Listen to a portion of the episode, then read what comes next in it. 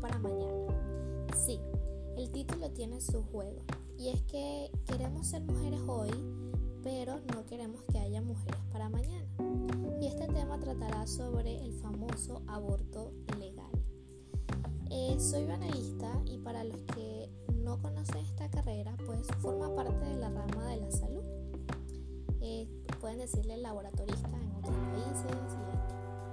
obviamente somos pro vida y un aborto para nosotros pues no es viable. De la misma forma que para la mayoría de los humanos, aquellos que han mantenido su educación intacta sin dejar que sus pensamientos se contaminen, pues sabemos que el aborto no es una opción que, que sea para legalizar.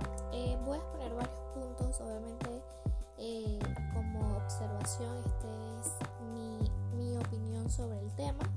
Eh, pues obviamente tenemos una libertad de expresión y esta va a ser totalmente mi opinión, pero con conceptos que son pues reales, que es la verdad y también un poco relacionados con con la palabra de Dios. Eh, primero, ya existe un aborto legal y pues es aquel que se realiza cuando una mujer obviamente está embarazada y el feto viene con algún problema o que la vida de la madre o incluso la vida de ambos esté en peligro. Entonces pues el médico especialista da a los padres la opción y ellos deciden si llevarla a cabo o no. También esta, esta opción existe para aquellas mujeres o niñas que fueron abusadas y que por producto de esta violación quedaron embarazadas, eh, las cuales pueden decidir si seguir o no con el embarazo.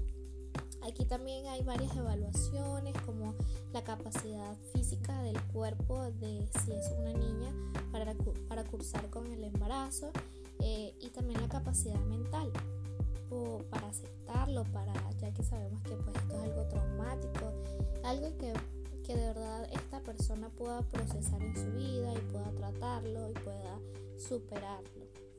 De lo contrario, pues se procede al aborto e incluso también hay una opción de dar en adopción una vez concluido el embarazo. Eh, así que con esto dejamos claro que estos abortos eh, legales son legítimos, o sea, están aceptados por la ley, por la sociedad y la salud. Tercero, aún este aborto legal no exime que la vida de la mujer que se exponga a él se pierda. ¿Por qué? Hablemos científicamente, el cuerpo humano está hecho para dar vida. El mismo cuerpo sabe su propósito, mucho más que nosotros mismos. Así que él se prepara para llevar a cabo la concepción cada mes y una vez fecundado comienza el proceso de formación y creación de la vida que va a dar. Como es un proceso natural del cuerpo, cualquier interrupción externa de él pone en peligro su propia existencia. Eh, el aborto fácilmente podemos categorizarlo como un agente extraño al cuerpo. Así que sea el motivo que sea por el cual se realice, siempre habrá una posibilidad de fallecimiento en la mujer, porque es algo contrario al proceso natural que su cuerpo está viviendo. Eso hay que dejarlo claro. Científicamente, aparte de todo, incluso el mismo cuerpo puede manifestar el llamado aborto natural y es cuando el mismo cuerpo sabe que su proceso no se está llevando adecuadamente, no hay una buena formación, hay algo que está interrumpiendo con este uh, proceso natural, por lo que realiza la finalización de este. Cuarto, hablemos de la carrera de medicina como tal. Médicos y todo lo de las ramas de la salud. Hacemos un juramento de preservar la vida, cosa contraria a lo que el aborto eh, es pues de acabar con una vida. En seis años, más o menos que es lo que dura la carrera de medicina, pues un médico o esta persona se gradúa para salvar eh, las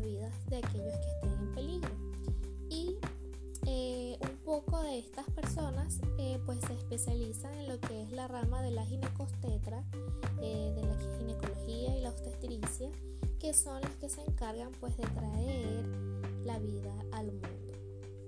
Desconozco totalmente en qué parte de la carrera eh, estos especialistas ven cómo realizar un aborto, pero el contexto de cuando deben hacerlo es el que anteriormente mencioné, esos abortos que ya están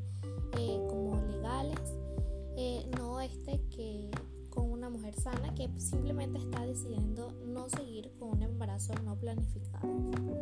Menciono una vez más que un aborto legal no exime la muerte de la mujer a la que se le esté realizando. Por lo tanto, los conceptos legales deben entrar en este panorama y dejar en claro que ni la clínica ni el médico, aquel que se preste para esto, tienen alguna culpa de la muerte de la mujer que se exponga a este procedimiento.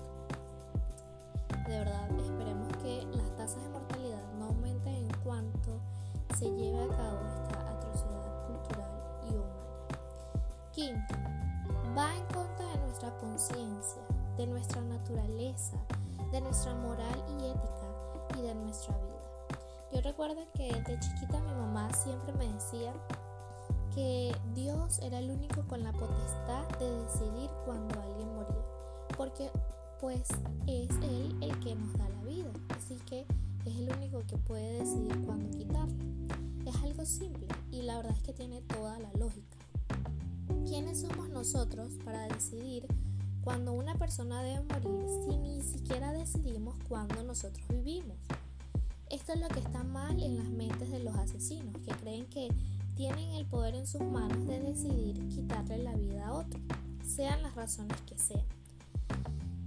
No se engañen, o sea, no se engañen con falsos motivos de supervivencia, que prefiero vivir yo que otro. O sea, no piensen que nos engañan a nosotras aquellas mujeres que no tienen este mismo motivo. Sean claras, o sea, sean claras, sean reales, hablen con la verdad.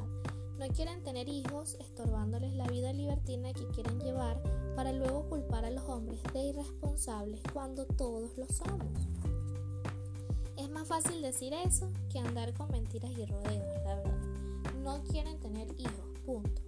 Entonces, si ese es el plan, o sea, si ese es el motivo mayor, ¿Por qué no exigen histerectomías gratis o económicas que sean accesibles para que puedan ligarse a distintas histerectomías de acuerdo a como ustedes quieran eh, y no tener hijos?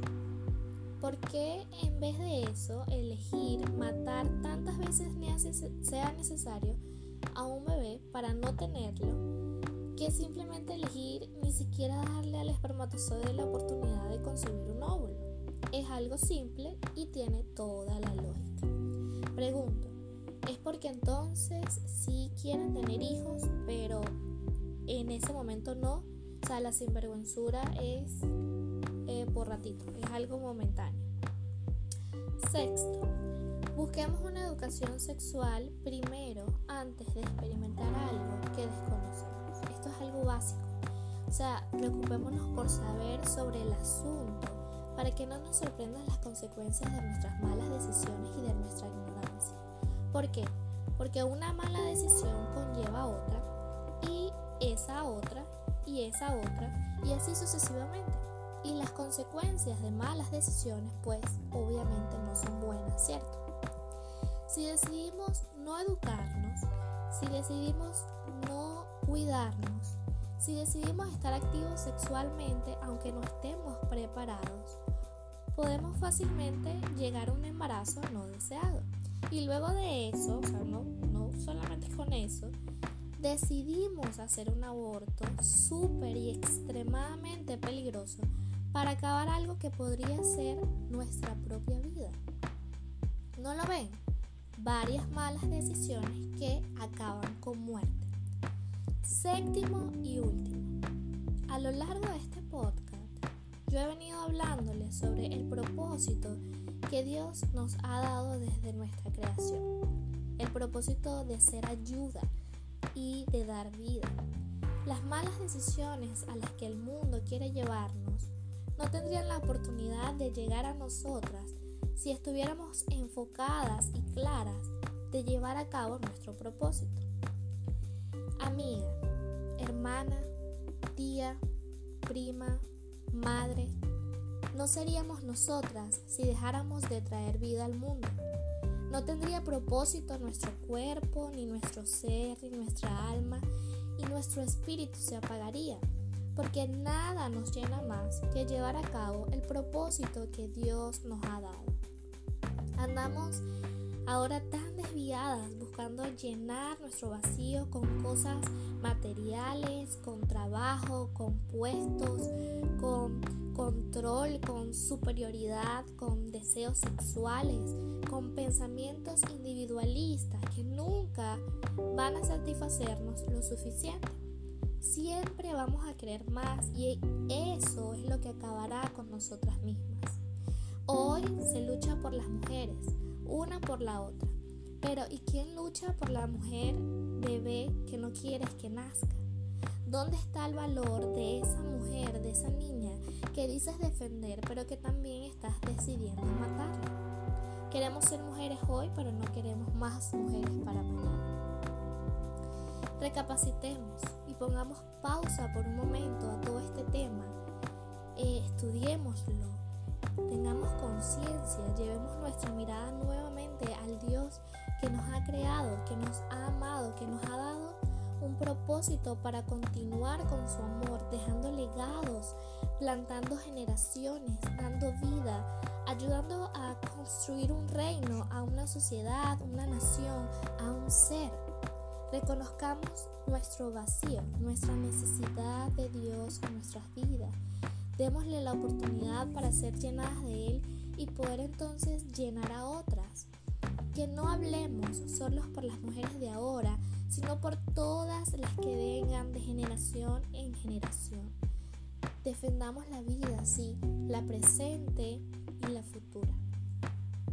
Es mi oración de todo corazón que Dios pueda abrir sus mentes y corazones y que puedan ser manifestadas en sus conciencias la verdad, su verdad y seamos redimidas de todo engaño del mundo, de toda falsedad que nos quiera desviar del propósito que Dios nos ha dado, como una vez y para siempre lo fuimos por medio de Jesús, que su amor nos enfoque a lo real, a lo correcto y luchemos por mantenernos ahí, cueste lo que nos cueste. Dios es grande y misericordioso, sus bendiciones y sus oportunidades se renuevan cada día de nuestras vidas. Pero no pasa nada en nuestras vidas si nosotros no decidimos que pase, si nosotros no damos la oportunidad que pase. De verdad, eh, sé que estos temas son muy contradictorios y, forman eh, mucha pelea entre unas u otras, pero la verdad es una sola, la verdad de Dios es una sola, nuestro propósito es una sola, el hecho de que fuimos creados por Dios, eso es una verdad, una sola, y nadie puede decir lo contrario. De verdad,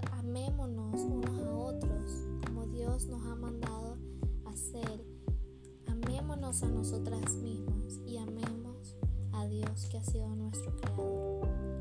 Espero que de verdad podamos sacar a la luz eh, la verdad sobre esta mentira que el mundo está ahora llevando a las mentes de otras mujeres y que defendamos la vida de las mujeres de ahora y la vida de las mujeres de un futuro en, en nuestros bebés, que defendamos el propósito de